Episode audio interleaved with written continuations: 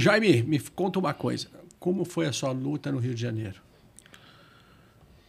A luta do Rio de Janeiro, ela, ela tem uma história que vai além daquilo que, que a maioria das pessoas vê na internet. Primeiro eu preciso voltar alguns meses, né? Toda a polêmica em, que, que envolveu meu nome, inclusive é, poucas pessoas sabem, mas dois meses antes da minha luta no Rio, eu comecei a sofrer uma perseguição por um site chamado Mundo Anabólico. O que, que as pessoas faziam? Todo lutador tem o seu marketing. Eu somava as minhas lutas de full contact, as minhas lutas de... e colocava no meu cartel. O Rickson contabilizou até a luta de videogame deles, todo mundo sabe disso. E aí eu tinha alguns desafetos. Hoje a gente sabe quem são os meus desafetos. Né? Inclusive eu consegui à época uma liminar, eu tenho disponível isso, para tirar o site Mundo Anabólico do ar. E alguns desafetos fizeram o quê? Criaram perfis fakes. E nesses perfis fakes, eles entravam nos, no, no fórum de debate desse site e destrinchavam sobre mim. Falavam coisas assim que não procediam com a realidade, tanto que eu ganhei uma liminar. Só que o que eles fizeram? Eles migraram para um outro site, que eu não vou falar o nome aqui, mas é, as pessoas sabem, um outro site que debate sobre o mundo da luta e começaram a colocar lá. Pô, o Jaime não luta nada, o Jaime não treina, o Jaime isso, o Jaime aquilo. E antes da luta do Rio, eu havia feito uma luta na, na Red Eventos, em Jaguariúna. Que é uma, uma casa bem tradicional, onde tem um rodeio bem tradicional no interior paulista. É, lá é famoso. E eu venci essa luta. E todo mundo criticando, aquela coisa toda. E eu recebi então uma ligação do Valide. E o Valide falou para mim, falou, ó, é, puta, vai dar uma jogada legal, tal, vem lutar no Django. E aí eu fiz algumas exigências, o Valide aceitou, e eu fui lutar no Django. E eles escalaram para minha luta do Django um cara chamado Armando Polêmico. Eu lutei em 2009 no Corinthians e, e, e, poucas pessoas sabem. Fui eu que indiquei o Armando Polêmico para participar de um evento que teve no Corinthians em 2009, um evento que eu venci chamado Duelo de Titãs. E aí eles chamaram o Armando Polêmico tal, e, e eu não estava numa boa forma física. Então a primeira, primeira sacanagem que aconteceu comigo foi relacionada à pesagem.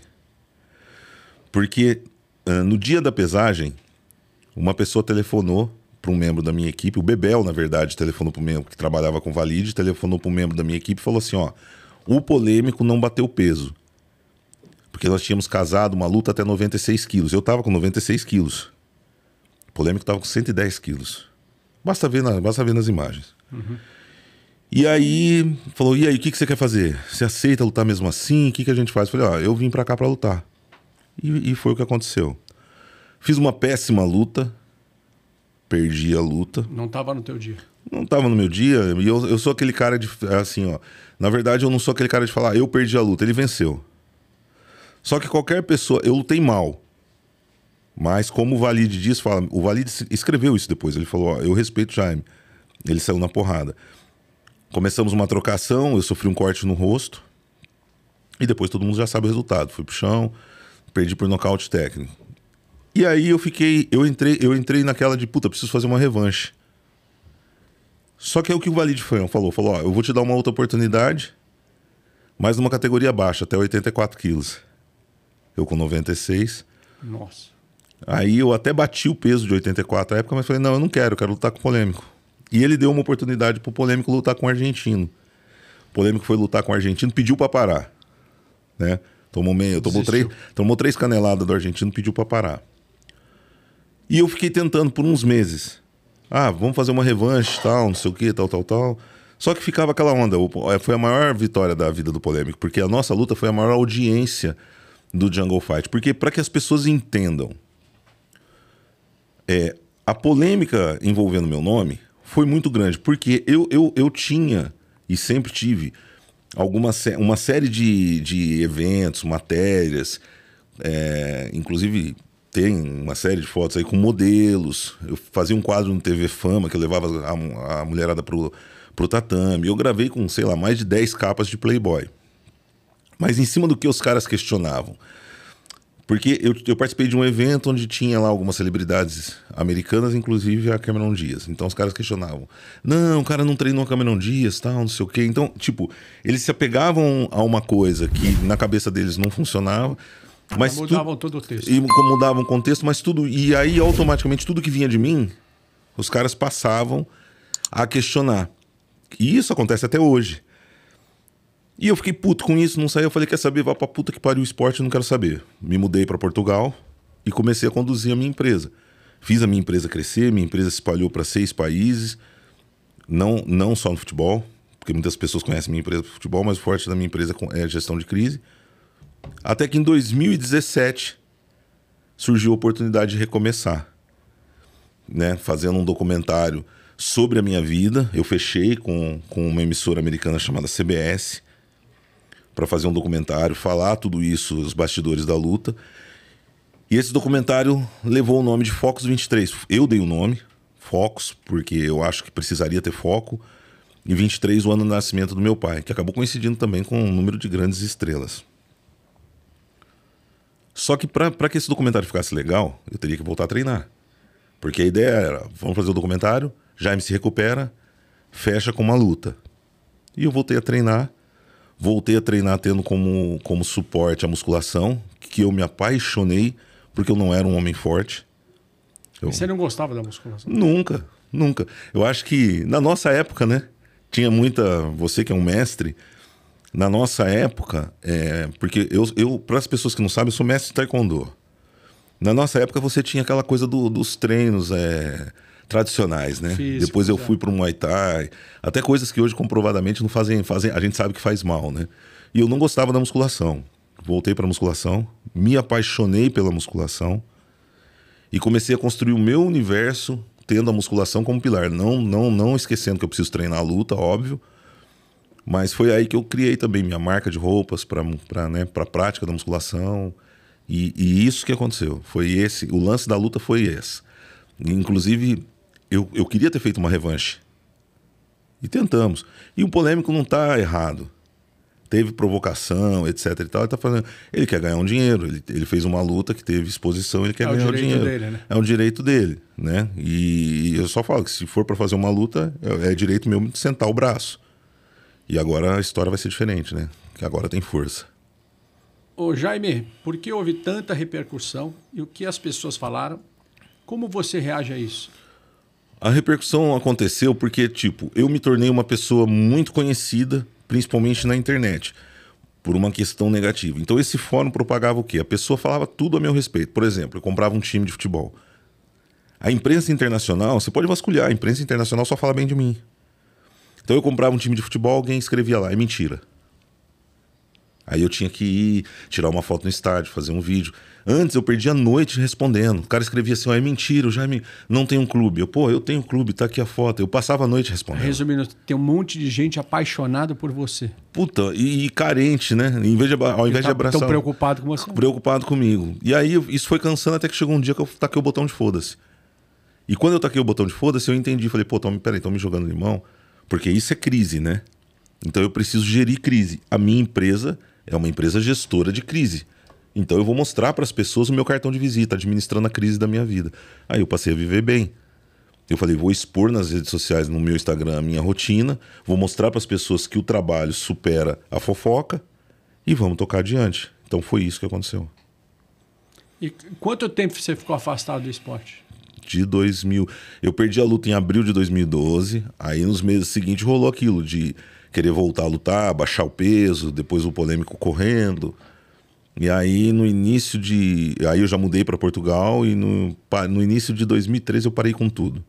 Eu morava em Portugal, eu caminhava na praia. E aí coincidiu com alguns problemas pessoais. Desmotivou. Desmotivou, fiquei deprimido. Só que quando você fica depressivo, as pessoas não entendem isso. Às vezes o cara fica depressivo e foca em alguma coisa. Só que é uma coisa diferente. Por exemplo, eu sempre amei o esporte. Eu me afastei do esporte e comecei a focar no mundo empresarial. E entrei. E foi na... a maneira que você lidou com isso? Olha, foi a maneira que eu encontrei para minha depressão não ser maior.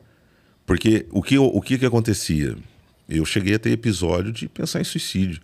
Espontaneamente. Estava num prédio, num, num, shopping chamado Dolce Vita, em Portugal, no quinto piso. Comecei a me imaginar lá embaixo.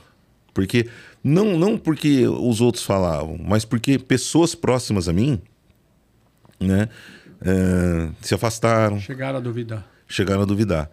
E aí, com o tempo, né, depois de muitos anos, quando surgiu a questão de poder dar a volta, retomar, eu entendi. Falei, puta, eu vou fazer sucesso, já vou me preparar para viver sozinho. Porque vou, vou perder um monte de gente que convivia comigo. Foi assim que você teve tipo a volta com o Focus 23? Foi porque, é, primeiro, eu tive o um incentivo do número 23 que associava ao meu pai, que foi meu grande herói.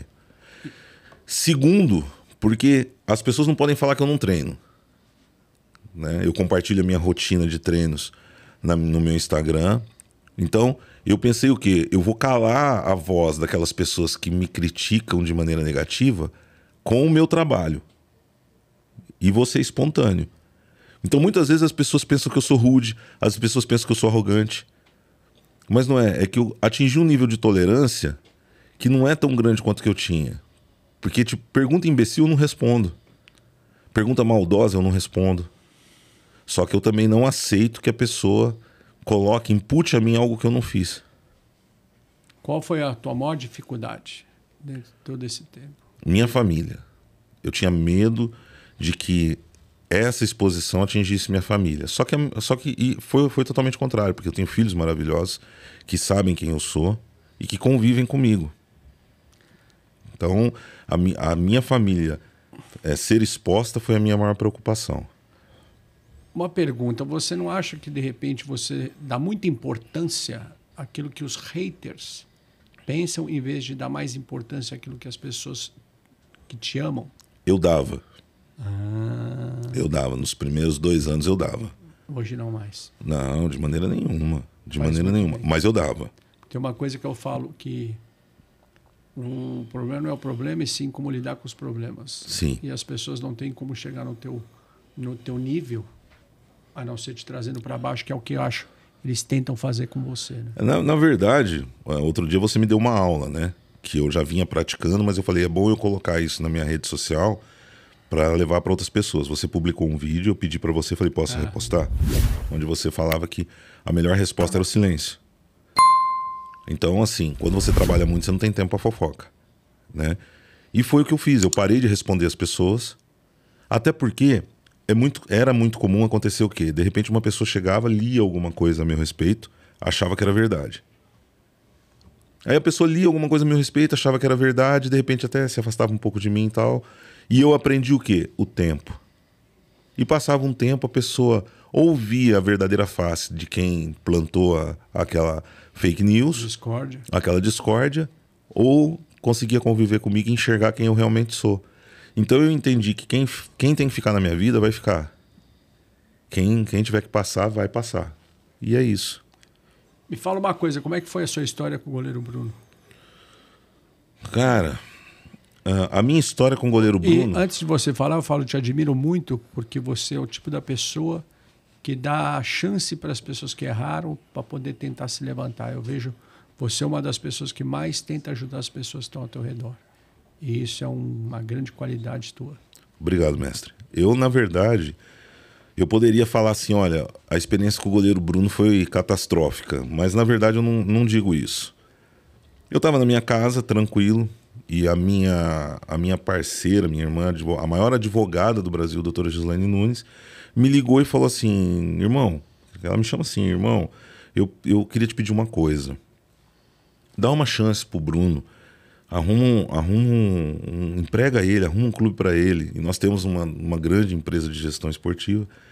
E eu falei, Bruno, que Bruno? É o goleiro Bruno, Bruno Fernandes, ex-goleiro do Flamengo. E eu, por um minuto, eu falei assim, né? Pô, minha vida tá tão sossegada, né? Era, era pandemia, eu falei, minha vida tá tão sossegada. Mas eu falei assim, tá, mas por quê? Ah, porque ele, ele tá autorizado a trabalhar e, pô, todo mundo pensa que a pena dele é perpétua tal. E, e o que eu acredito em relação ao perdão? Eu acredito que o perdão, ele sempre quando sincero, vem acompanhado do arrependimento. Exatamente. E aí eu conversei com o Bruno durante duas semanas para né, saber tal qual era o grau de comprometimento dele. O Bruno estava em Varginha, morando em Varginha. ele havia sido contratado por um clube que dispensou ele porque não aguentaram a pressão da torcida. Acho que era o Boa, né, de Varginha. Eu não lembro, mas eu lembro. É, o clube de Varginha, o maior clube de Varginha é o Boa, né? É o Boa. E aí, uh, depois de duas semanas, eu falei: Ó, nós vamos assinar, vou fazer um acordo com você então. Primeiro, ah, e no meio dessa conversa ele falou: pô, eu queria escrever um livro sobre minha história e tal. Eu falei: ó, eu escrevo livro sobre sua história, mas nós não vamos tocar no assunto do crime, porque eu não sou Percival, não sou, não sou jornalista investigativo. Nós não vamos tocar, eu vou contar a tua história até você chegar ao Flamengo. Né? E aí depois é contigo. E aí assinamos o contrato. De imediato, através do, do, do Dr. Anderson Luna, nós viabilizamos o contrato e o Dr. Anderson Luna providenciou para que o juiz fez todos os trâmites para que o juiz de Varginha permitisse que o Bruno se mudasse para o Rio para tentar ter maiores oportunidades de trabalho. O Bruno mudou para o Rio, para Cabo Frio. Eu contratei um treinador de goleiros. Paguei o, contrator, o treinador de goleiros. E o Bruno começou a treinar. O Bruno, como atleta, é excepcional. A dedicação é. dele, a força de vontade. Tem talento. E era pandemia, ele arrumou um lugar onde ele treinava. Eu, na pandemia, treinava na minha casa, né? E comecei a escrever o livro dele. Cara, e eu fiz um terceiro acordo com ele que ele nunca quis cumprir. Eu falei: tudo que gerar de receita, nós vamos dar uma parte para a mãe da Elisa.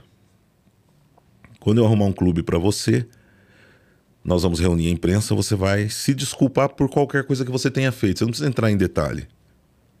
Mas é, é, eu, eu acho que é uma maneira. Arrependimento, né? Para você ter perdão, você tem que ter arrependimento. Para assinar o contrato, ele aceitou. E aí nós começamos a dar algumas entrevistas. Eu recebi 800 mensagens me xingando. Imagina. Só que eu falei: a empresa é minha, eu vou fazer e acabou. não dependo de ninguém. E comecei a bater nas portas para conseguir clube pro Bruno. Só que eu comecei a encontrar um problema, porque nós fomos fazer uma entrevista online para o YouTube. E quando é, a entrevista começou, o Bruno estava deitado sem camisa no sofá da casa dele. E eu mandei uma mensagem para ele. Falei, cara, na internet a gente entra na casa das pessoas. Ele não gostou. A esposa dele não gostou, porque na verdade eu mandei através do telefone dela. E eu vi que eles começaram a me tratar de um jeito diferente. E nessa época, teve, teve duas situações interessantes. Eu comecei a não confiar e eu comecei a gravar todas as nossas conversas. E eu tenho, tudo que eu vou falar aqui, eu tenho gravado. E aí eu comecei a escrever o livro tal, e isso estava me incomodando. E nisso surgiram algumas propostas de clube. Só que o Bruno não queria jogar a segunda divisão, nem a terceira. Ele queria jogar a primeira divisão. E agora está na quarta.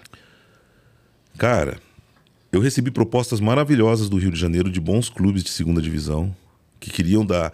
Um dos clubes, inclusive o dono é da, da Igreja Batista da Lagoinha, uhum. queria dar oportunidade pro Bruno e o Bruno não aceitou. Até que surgiu através de mim a oportunidade, a oportunidade do Bruno jogar no Rio Branco do Acre. O presidente me ligou, né? Eu levei pro Bruno a proposta. O Bruno falou: ah, vamos tentar alguma coisa mais perto primeiro, não quero tal. Eu falei, presidente, não quero, tudo bem. O que, que o Bruno fez? Deu a volta começou a negociar pelas minhas costas. Entendeu? Foi a primeira mancada dele. E eu estava escrevendo um livro e eu precisava, ó, eu, eu levantei a escola que o Bruno estudava, porque a história do Bruno, se não fosse o que ele fez, é uma história bonita. O Bruno não era goleiro. O Bruno era jogador de linha. E ele ia ser mandado embora, alguém falou para ele, vai pro gol, que ele já brincava no gol, ele se tornou goleiro. Levantei a escola que ele estudava, conversei com o Álvaro, que jogou no Flamengo. Ia dar um. Eu ia, eu ia pro sítio do Álvaro, em Jaguariúna, para gravar um depoimento. E eu comecei a pedir algumas coisas pro Bruno, pra gente colocar no livro. E ele começou a não me mandar. E eu percebi que tinha alguma coisa errada. E nisso, eu não tava conseguindo mais dormir, cara. Eu não conseguia dormir. Eu ia pra cama e não conseguia dormir.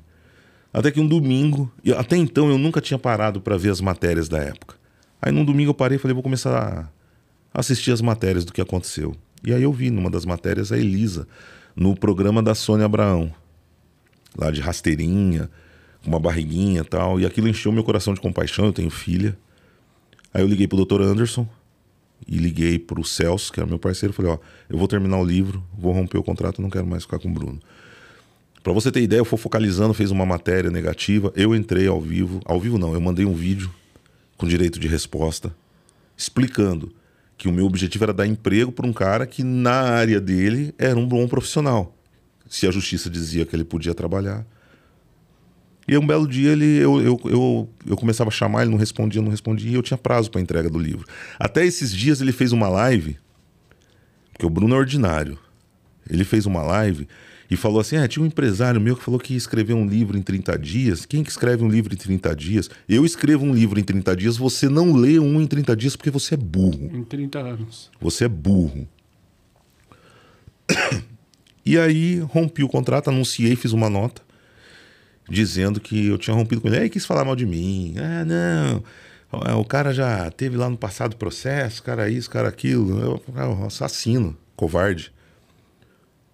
No dia que eu rompi com o Bruno, a Sônia, mãe da Elisa, me procurou.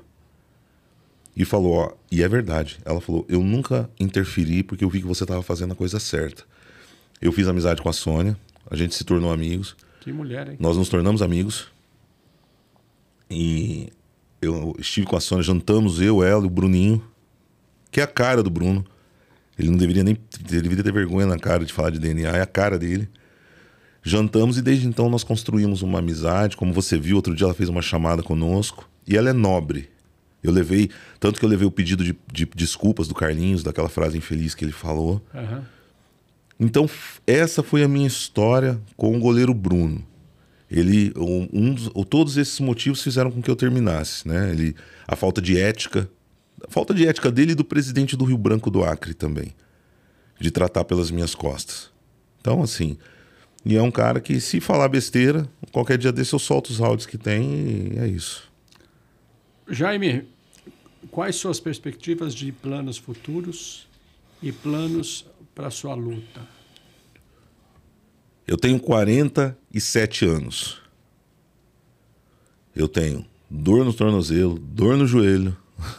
e as dores que a musculação dá, que são dores prazerosas. E a tendência é piorar, se É, e as dores que a musculação dá, porque eu, eu me apaixonei pela musculação e eu trago as dores da musculação para o mundo corporativo. Então, eu gosto da minha rotina de bem-estar. Eu quero fazer uma luta não para provar para as pessoas.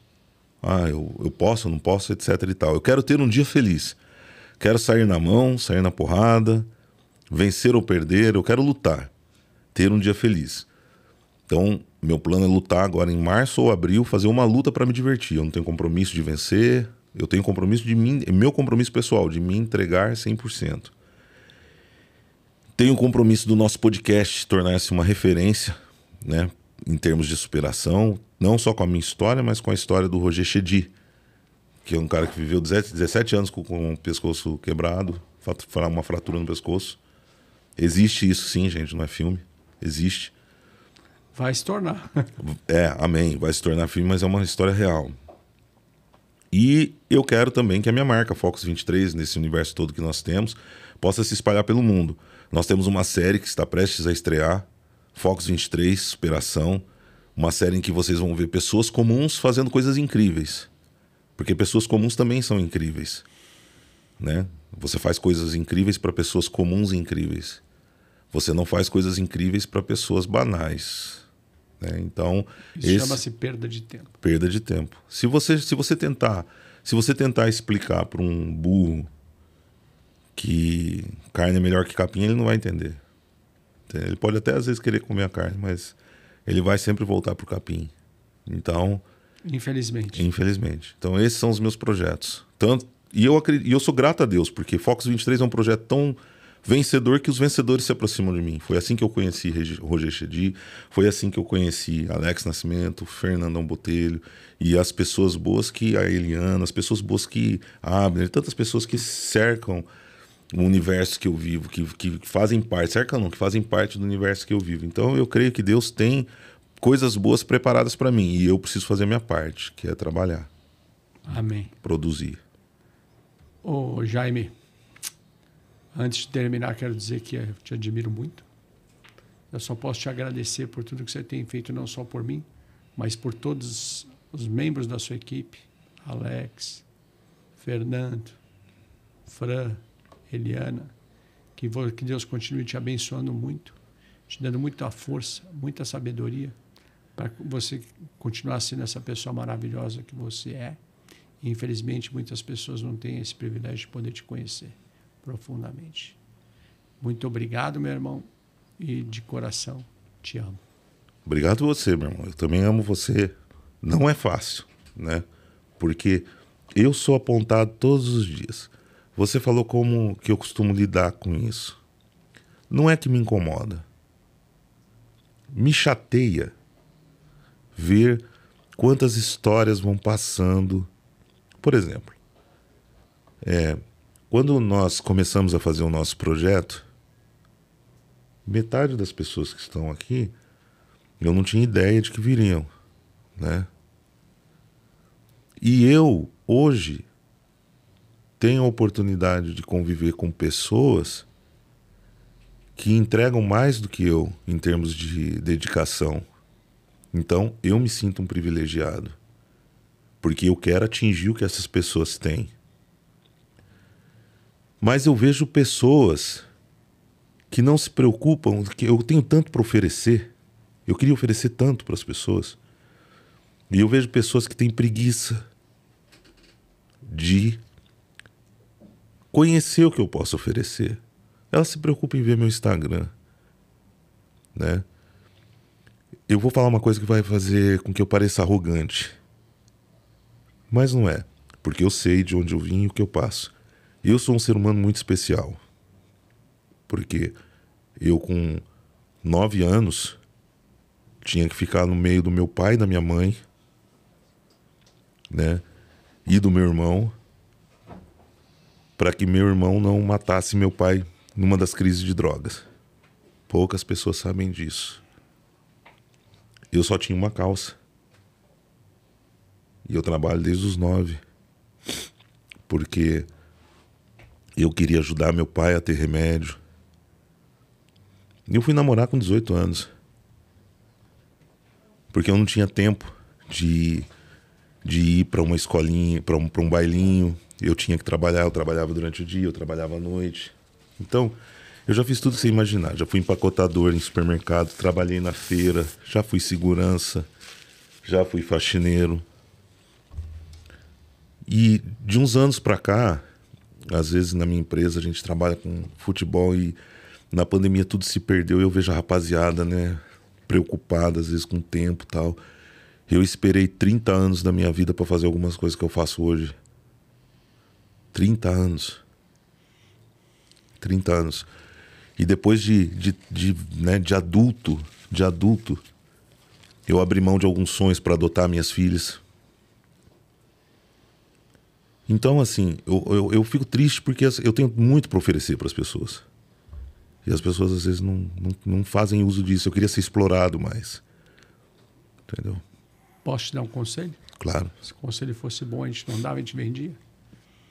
Mas tem que entender que Deus tem um propósito em tudo nas nossas vidas. Por exemplo, eu, quando, pelo que eu passei, no começo eu não entendia qual era o propósito e hoje eu entendo. E é por isso que eu estou aqui. E eu acho que eu fui forjado com tudo que eu passei para me tornar uma pessoa forte como eu tenho certeza que eu sou hoje, apesar de todos os defeitos que eu tenho. Então, posso te falar o seguinte, que o mal está na cabeça daquele que pensa. E você tem que se sentir muito bem, porque quando você está do lado do inferno, ninguém vai se levantar contra você. Quando você está ao lado de Deus, os demônios vão tentar te atacar para tentar te tirar de, próximo, de perto de Deus. Então, se sinta muito, muito amado por Deus, porque se o inimigo está te atacando, é porque ele sabe o potencial que você tem de servir o bem. Amém. E a única maneira que ele tem de, de tentar fazer com que você não ajude as pessoas que ele está tentando destruir é justamente te atacando. Então, quando você parar de incomodar as pessoas, aí é sim você tem que começar a se preocupar. Enquanto isso, Você tem que meu, bater no peito e continuar se admirando, porque não é prepotência a maneira que você sente, e sim o orgulho daquilo que você faz. E eu quero te dar parabéns. E você sabe que o que você precisar de mim, você pode contar comigo, eu vou estar sempre ao teu lado. Eu sei. Obrigado, meu irmão. E eu vou dizer só para encerrar, né? Que eu falo sempre da nossa equipe, falo de você. Eu, na, na, uns dias atrás, nós participamos de um outro podcast e eu falo que foi muito importante para mim aquilo, porque aquele, o momento que antecedia aquilo, acho que foi um dos raros momentos de lazer que eu pude ter nos últimos meses. Porque eu venho sendo sobrecarregado e tal. E quando é, é, tem uma história interessante assim da maneira que eu conheci cada pessoa do nosso podcast, por exemplo. Quando chegou para mim, ó, vamos, vamos fazer, né, com o Roger e tal, e surgiu a ideia da gente trabalhar junto. Eu falei, mano, como que eu vou falar de superação de um lado de um cara que viveu 17 anos com o pescoço quebrado? Aí, puta, já foi uma lição, né? Como que eu vou dividir ideias com uma pessoa que gosta de falar, eu também gosto de falar?